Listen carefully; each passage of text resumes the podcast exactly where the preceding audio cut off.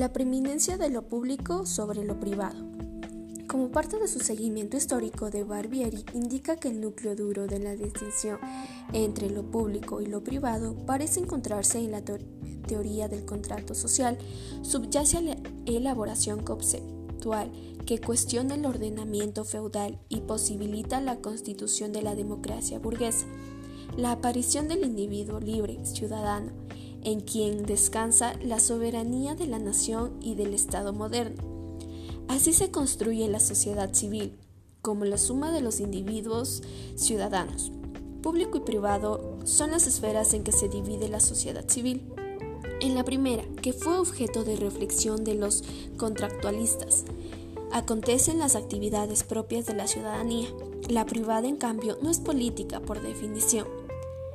A nivel generalizado, predomina la representación de lo privado como ámbito doméstico, en espacio físico de la vivienda de sus alrededores y las relaciones parentales e íntimas que tiene lugar en él, mientras que lo público predomina todo aquello que transcurre afuera del hogar y las relaciones sociales no adscritas en función del parentesco y la conyugalidad y la amistad.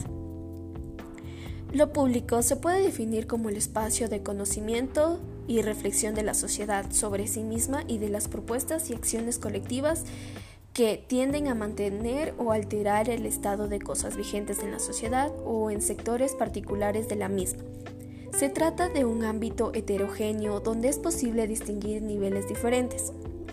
Para el ámbito de lo privado, de Barbieri propone trascender la definición de lo privado como el locus de la subordinación, negador de las potencialidades de las mujeres que busca alguna expresión de trascendencia individual o colectiva. Lo privado, como cuestión o expresión de lo individual, se puede manifestar en los diferentes espacios, en la casa, en la calle, en los espectáculos. Por ello, dentro de la corriente del feminismo, la esfera privada se valoró el hacer de las mujeres como punto de transformar las relaciones desiguales y jerárquicas en la esfera pública.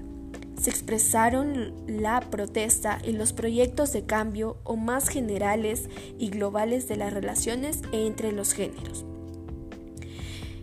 En conclusión, lo público y privado son representaciones de la sociedad que han acompañado el desarrollo del capitalismo y el proceso más global en la modernidad, con base en la dicotomía imaginaria se recrearon y organizaron los sistemas sociales y las formaciones normativas, se definieron espacios de competencia para las actividades económicas, políticas y culturales.